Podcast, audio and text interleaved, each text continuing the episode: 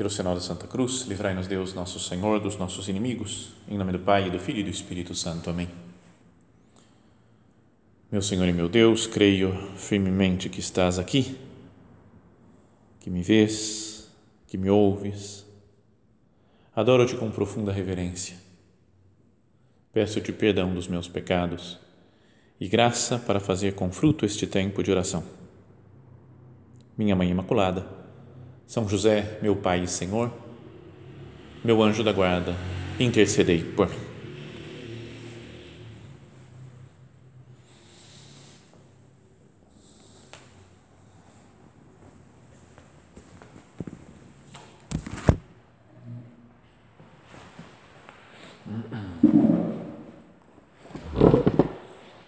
Nós estamos no mês de maio e tradicionalmente né? Sabemos que a igreja dedica esse, esse mês a meditar mais na figura de Maria, né? no exemplo de Nossa Senhora.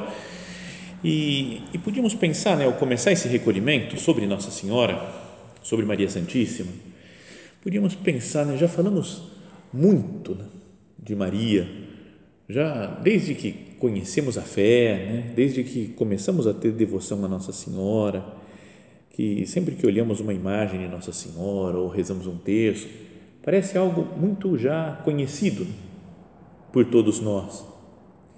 Então, o que falar de Maria? Ainda que é tão maravilhosa Maria Santíssima, que nunca é suficiente, né? tudo que nós podemos falar ou pensar sobre ela, sempre se pode aprofundar, tirar lições novas da sua vida.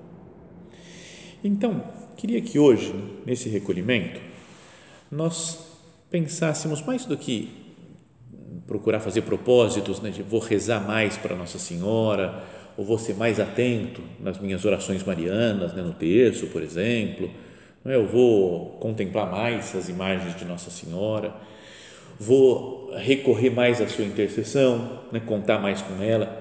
Isso tudo é bom né, e, é, é importante que nesse mês de maio cada um de nós procure crescer nessas coisas. Mas queria que esse recolhimento servisse para que nós olhássemos para uma atitude de Maria e assim aprendêssemos dela, meditando algumas passagens da Sagrada Escritura, né, do Evangelho, que fala sobre ela, queria que a gente tirasse alguma lição para nós.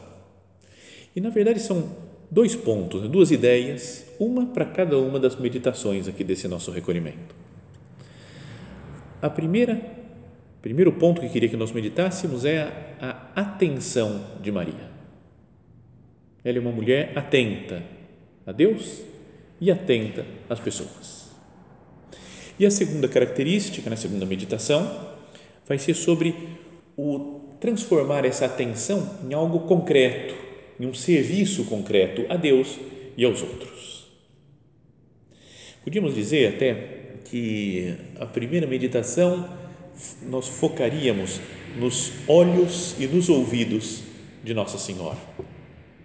Com os olhos e os ouvidos, ela está atenta a Deus e aos outros. E depois, na outra, sobre o serviço, vamos focar no coração e nas mãos de Maria, porque ela derrama todo o amor do seu coração e, e o esforço seu, das suas mãos, do seu trabalho, para fazer a vontade de Deus e para servir as pessoas é só um, um método né, de divisão assim para ajudar o nosso pensamento. Na prática, as coisas não se dão assim. Né? Na prática, nós somos um ser só e Maria também é um ser só. Então, as coisas estão unidas, né? os olhos, os ouvidos, o coração, as mãos, a atenção e o serviço. Na prática, estamos falando de uma coisa e estamos falando de outra também ao mesmo tempo. Essas coisas todas, né, o serviço, a atenção, vêm sempre unidas e não se pode falar estritamente de uma separação. Bom, mas nessa meditação, então, vamos contemplar a atenção de Nossa Senhora. Primeiro, a sua atenção a Deus, nosso Senhor. E para isso, voltemos a meditar nessa cena tão conhecida já da Anunciação que o anjo Gabriel faz a Maria Santíssima. No sexto mês, diz assim o Evangelho de São Lucas, o anjo Gabriel foi enviado por Deus a uma cidade da Galiléia chamada Nazaré, a uma virgem prometida em casamento a um homem de nome José, da casa de Davi, e o nome da virgem era Maria.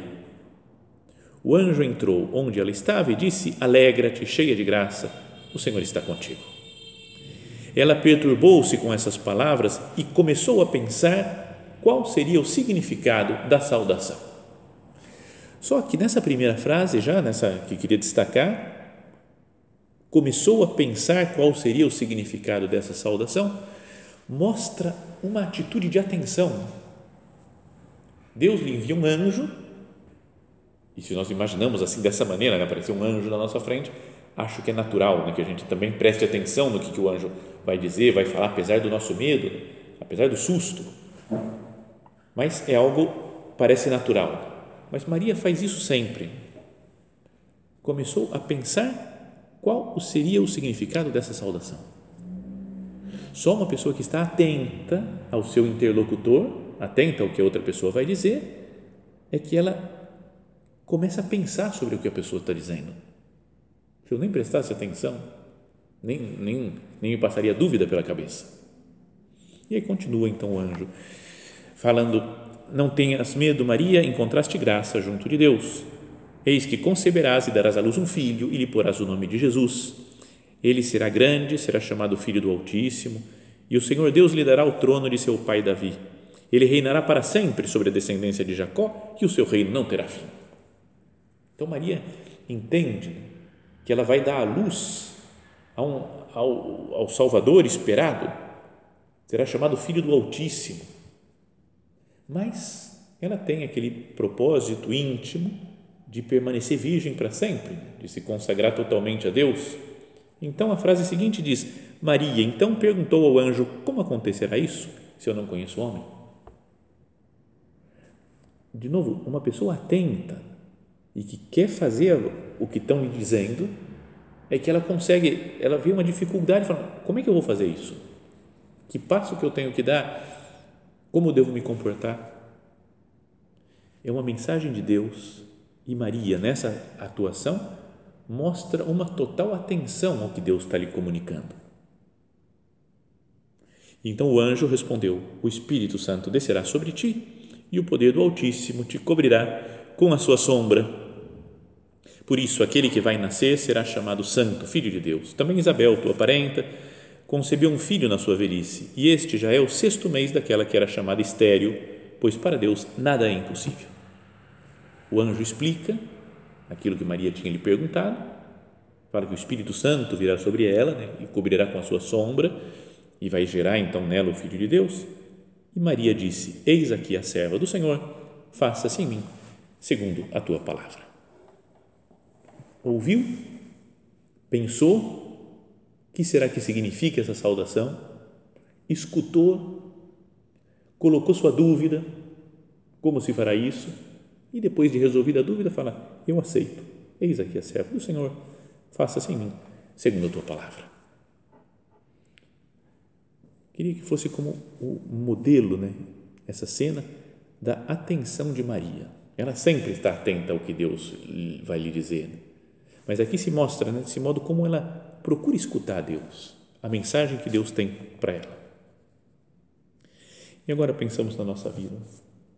Senhor, quantas vezes eu não presto atenção às suas coisas? Que cada um de nós procure se colocar na presença de Deus.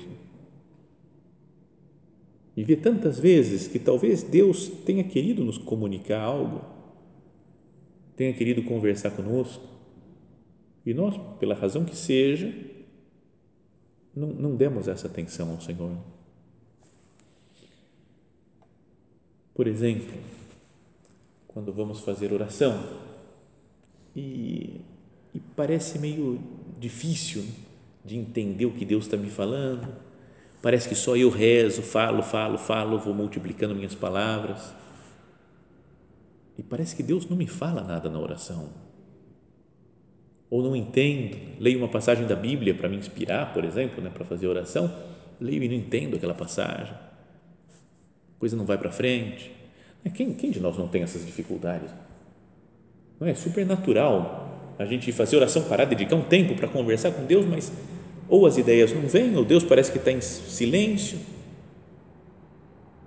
Então, esse é um primeiro problema nosso de comunicação com Deus. Maria está atenta, escuta, pergunta, tira suas dúvidas com Deus e resolve a situação. Nós temos esse primeiro problema de dificuldade na oração. Pode ser, agora já fora da oração, um olhar para o mundo, para os acontecimentos né, que nos rodeiam e não entender o que Deus está querendo com isso. Especialmente os, os acontecimentos tristes, dolorosos. Por que, que Deus permite o sofrimento? Até mesmo durante esses dias, né, muito especiais, diferentes, né, podíamos dizer, que estamos vivendo, de confinamento, de pandemia, ou o que seja. Onde é que está Deus? Deus parece ausente.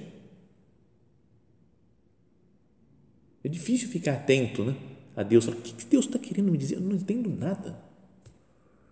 É conhecida a história, lembra quando o Papa Bento XVI foi até Auschwitz e foi, foi visitar né, aquele campo de concentração na Polônia e vendo a situação, vendo o lugar onde morreu tanta gente, ele falava: é normal que nós nos perguntemos, diante desse sofrimento todo, onde estava Deus?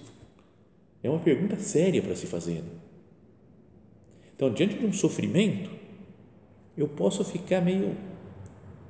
Deus incomunicável comigo. Né? Não entendo o que Deus está querendo falar. Deus parece ausente. E também acontece de que no dia a dia, pelas nossas preocupações, com coisas que temos que fazer, com as nossas correrias, com coisas imediatas que a gente tem que resolver, mas que são que são passageiras, né? que não têm uma grande importância na vida, mas que às vezes nos afobamos, né? tem que acabar isso, tenho que resolver. Com tudo isso nós nos esquecemos até da existência de Deus, esquecemos de, de, de elevar o nosso coração a Deus nem lembro que Deus existe. Então, também são como que três, três modos né, de, de ficar meio incomunicável, de não ter atenção a Deus. O primeiro são as dificuldades na oração. Deus parece que não me fala. O segundo é o mistério do Deus ausente. Parece que está ausente, parece que não está presente nos acontecimentos dolorosos da nossa existência. E o terceiro é o nem me lembrar de Deus, nem penso em estar atento a Ele, porque estou atento a muitas outras coisas. As minhas preocupações mais imediatas, ainda que sejam muito passageiras. Como que é Nossa Senhora? Né? Diante da palavra de Deus, diante dos acontecimentos, diante dos compromissos que ela tem. E aqui tem outra frase do Evangelho de São Lucas, que aparece duas vezes, muito semelhante o modo como São Lucas coloca, que é aquela frase conhecida que Nossa Senhora guardava todas estas coisas meditando no seu coração. Guardava as coisas e meditava e pensava nelas. Que nós sejamos pessoas também que têm ponderação, que param e pensam Gente que sabe fazer, que sabe repousar um pouco, não se deixar levar pelo turbilhão da vida. E fala, vamos pensar, o que Deus está querendo me dizer? Eu estou atento a Deus. Maria, guarda todas as coisas, meditando no seu coração. Eu guardo todas as coisas, as palavras que me dizem, as palavras de Deus, os acontecimentos.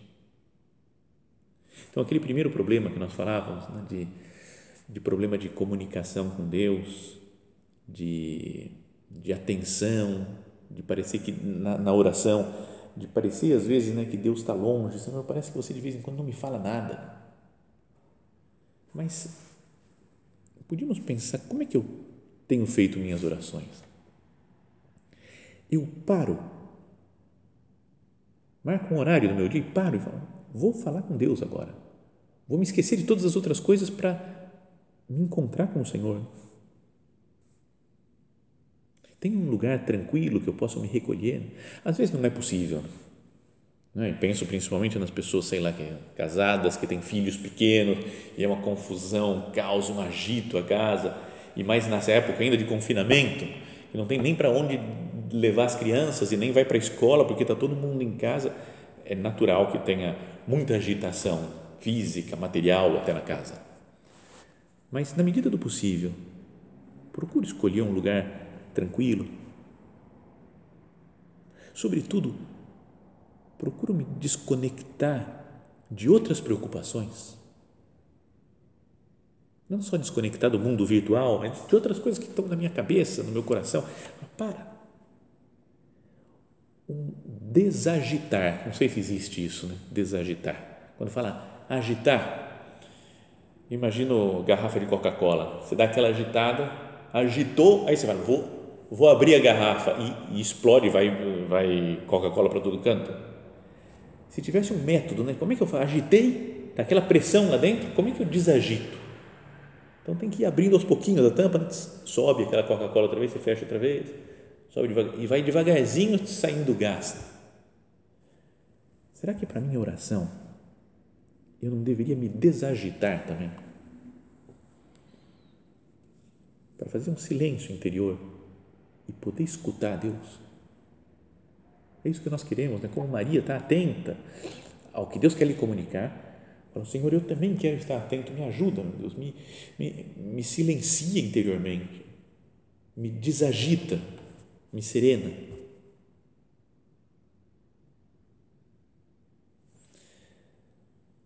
Depois, nos momentos de sofrimento, de dificuldade, que não entendemos o que Deus quer, mas eu paro para pensar e transformo os acontecimentos em oração, em conversa com Deus também. Senhor, por que você permitiu que acontecesse, tem permitido que aconteça, por exemplo, essa, essa grande crise mundial? Por quê? O que, que, você quer que nós aprendamos com isso, Jesus? Sério, e pode, pode ter respostas assim muito rápidas, fáceis. Né? Não, que a gente percebe então a fugacidade da vida, a gente percebe com isso que nós não controlamos tudo e temos que ser por isso mais humildes. É, tem, tem, tem várias coisas que a gente pode tirar, mas o que Deus quer que eu aprenda? Quer que eu diminua o ritmo das minhas coisas? Quer que eu passe por um processo de purificação pelo sofrimento? O que, que significa? Para mim, para cada um de nós, o sofrimento. É o que faz Maria, né? guarda todas essas coisas meditando no seu coração. O que, que eu estou meditando no meu coração com esses acontecimentos atuais? E depois, tem ainda aquilo que nós dizíamos, né? um terceiro problema, de nos deixarmos levar né, pelas correrias, pela preocupação imediata das coisas, né, por querer fazer e resolver e coisas que são contingentes, né, não fundamentais, necessárias para a vida, e que assim nos esquecemos de elevar o coração a Deus. Então, para isso, acho que é importante que nós tomemos um pouco mais as rédeas da nossa vida. Né? E falar, calma, eu não vou dedicar esse tempo agora para me agitar. Eu vou fazer outra coisa. Ter um plano para esses dias que nós estamos vivendo, por exemplo, alguns horários, para que eu não me deixe levar pelas mil e uma solicitações que vão aparecendo. Não é que a gente às vezes está falando, tem uma tarde agora para trabalhar em alguma coisa. E aí vem uma pessoa que pede um negócio, vem outro pede outro, e outro manda uma mensagem no WhatsApp, agora tem que resolver isso, agora tem que ver aquilo. E e fico refém de um monte de coisas que vão me, me pedindo, que vão aparecendo na minha vida. Então, procurar ter um plano para esses dias e ser fiel a esse plano pode nos ajudar né, a manter a alma na presença de Deus. Ajuda né, que nós guardemos as coisas, meditando no nosso coração, como faz Nossa Senhora. Bom, mas isso é a atenção de Maria a Deus. Tem outra atitude de atenção dela, que é as pessoas. E aí eu acho que a grande cena né, do Evangelho é a de São João das bodas de Caná. Houve um casamento em Caná da Galileia e a mãe de Jesus estava lá. Também Jesus e seus discípulos foram convidados para o casamento. Faltando vinho, a mãe de Jesus lhe disse: Eles não têm vinho. Nossa Senhora percebe a falta de vinho. Talvez porque fosse alguns historiadores, exegetas, dizem que podia ser talvez parente até das pessoas que estavam casando, que talvez Nossa Senhora estivesse até ajudando nos preparativos dessa festa, tanto que ela aparece antes de Jesus. Né? Houve um casamento em Caná da Galileia e a mãe de Jesus estava lá. Primeiro fala de Maria e fala também Jesus e seus discípulos foram convidados para o casamento. Então talvez ela tivesse na dentro da organização daquela festa e percebeu a falta de vinho, talvez antes das outras pessoas, ou pelo menos teve a ideia de falar com Jesus e foi direto a ele: eles não têm vinho. E depois, apesar daquela resposta que Jesus lhe diz, lhe dá, que parece que não vai fazer nada, mulher, que é isso para mim e para ti? A minha hora ainda não chegou. Sua mãe disse aos que estavam servindo: Fazei tudo o que ele vos disser. E sabemos a continuação da história que Jesus transforma uma grande quantidade de água em vinho e alegra de novo aquela festa. Então, mas queria que nós pensássemos aqui sobre essa cena. É, Maria percebe a falta de vinho, percebe a necessidade daquelas pessoas e toma providências.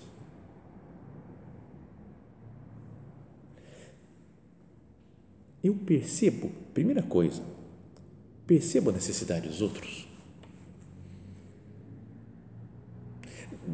É que acho que às vezes a gente pode não perceber, não por maldade, não porque a gente quer mal, não porque eu sou um egoísta tremendo que só penso em mim, não é, não é mas porque eu vivo desligado. Minha vida não é uma vida de atenção aos outros. Não fico pensando nas pessoas, mas penso nas tarefas que eu tenho que fazer, nas coisas que eu gosto, nas coisas que eu não gosto, né? em algum acontecimento, penso sobre aquele acontecimento. Meio desligado, que vai aparecendo, eu vou pensando.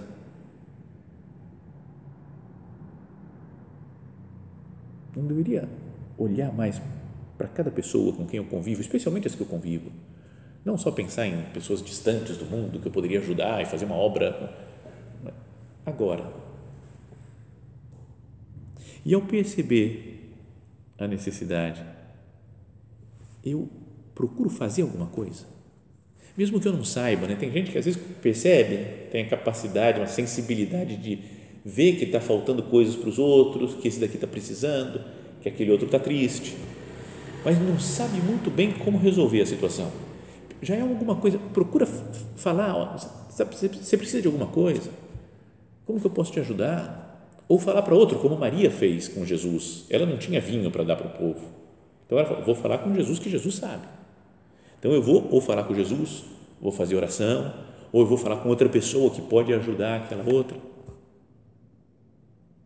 Estar atento aos outros.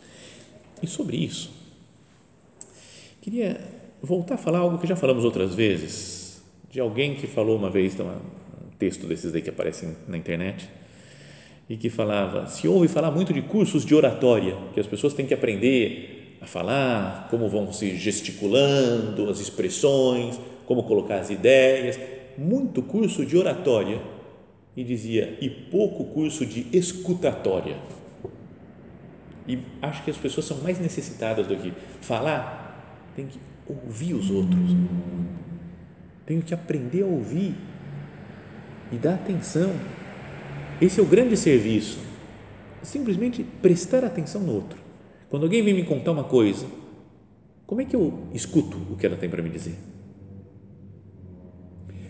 Várias maneiras. Quando eu amo a pessoa, gosto dela, presto atenção, vibro com qualquer coisinha que me fala. Mas se eu cansei já, porque eu estou acostumado com a pessoa, já sei o que ela vai falar, então eu posso. Ela vai falando, eu vou pensando em outra coisa, nem ligo no que ela está falando, pego meu celular, assim, na frente da pessoa, vai falando não, vai falando aí, tudo, não, beleza. Sabe uma, um certo desprezo com aquilo que é importante para outra pessoa que está querendo conversar comigo. Acho que é das coisas mais importantes ultimamente né, na sociedade em que nós vivemos é aprender a arte de escutar. Lembra Nossa Senhora como fez com Deus aqui, como vem o anjo? Ela escutou, ficou pensando o que, que significa isso, pergunta como se fará isso se não conhece o homem, depois dá uma resposta. Eis aqui a serva do Senhor. Escutar os outros. Sabe que nessa vida de padre, é, às vezes fico super preocupado. Né? Agora não, não tanto mais, mas quando me ordenei, ficava muito preocupado em pensar, o que, que eu vou dizer para as pessoas? A pessoa vem tirar uma dúvida comigo, vem contar um problema, quer que eu ajude a solucionar o problema. E eu pensei, meu Deus, mas eu não sei. Como é que eu faço para resolver isso? A gente não sabe, não é, não, não é por ser padre que a gente, né, se for ordenado padre, tem ganha superpoderes, né, de, de saber todos os problemas, resolver todas as coisas, as questões de todos os tipos. A gente não sabe. Tem que só tem uma graça de Deus para consagrar o corpo e o sangue do Senhor, uma graça de Deus para perdoar os pecados em nome de Cristo. Mas o resto é, bom, tenho que ir aprendendo a fazer. Então tinha essa preocupação, como é que eu vou resolver os problemas das pessoas? E agora, depois de uns anos de padre, vi que uma coisa que ajuda muito, muito, e muitas vezes só precisa isso, é escutar.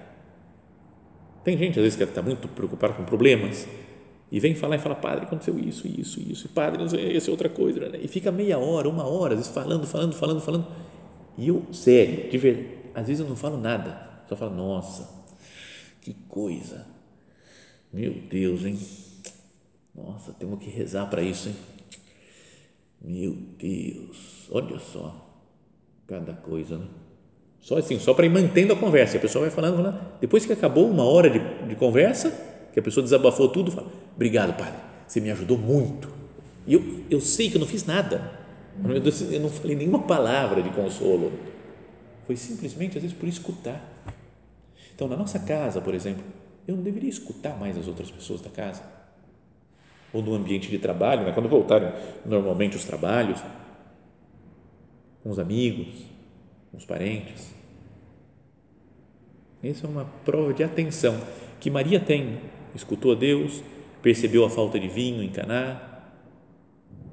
Bom, vamos terminando né, a nossa meditação e queria propor três perguntas para o nosso exame pessoal, né? para que nós pensássemos nesse, nesse tempo de recolhimento para que pensássemos depois. Então, a primeira é: que atitude em mim se opõe à atitude de atenção de Maria? Sei lá, um, um apegamento que eu tenho, eu fico pensando numa coisa só, nos meus prazeres, meus gostos, nos meus egoísmos, ou eu tenho alguma forma de rejeição dos outros, não gosto pelo jeito de ser, pelo jeito de falar, então qual que é o defeito que eu tenho? Que é oposto a essa atitude de atenção de Nossa Senhora. Essa é a primeira pergunta. A segunda é: que atitude em mim está de acordo com a atitude de atenção de Nossa Senhora? Para valorizar isso, porque a gente tem coisa boa também. Às vezes, quando começamos a fazer um exame, falamos: Nossa, como eu sou pecador, eu sou miserável. É verdade, todo mundo é pecador e miserável, mas temos qualidades, todo mundo tem a sua qualidade coisas boas que podem ajudar os outros com aquela característica boa. Então, qual que é a atitude minha boa que eu devo conservar, valorizar, aumentar e que está de acordo com a atitude de atenção de Nossa Senhora? E a terceira pergunta é: concretamente, a quem eu posso dar minha atenção e de que forma agora, proximamente, nas próximas horas, nos próximos dias? Sei lá, pode ser o meu pai, que eu não dou muita atenção para ele, sei lá, um filho, ou uma, sei lá, ou Deus mesmo, estou não tô esquecendo de Deus, nem escuto o que ele tem para dizer. E de que forma? Que, que eu vou fazer para ser uma pessoa mais atenta a Deus e aos outros? Que atitude em mim se opõe à atitude de, de atenção de Maria? que atitude em mim está de acordo com a atitude de atenção de Maria. E a terceira, a quem eu vou dar atenção e de que forma, proximamente. Acho que isso pode ajudar né, a, nossa, a nossa conversão pessoal, que é a ideia sempre né, desses, desses recolhimentos. Dá uma mudada, uma transformada em nós para viver mais de acordo com o que Deus espera, para viver mais de acordo, nesse mês de maio, com o exemplo de Maria Santíssima.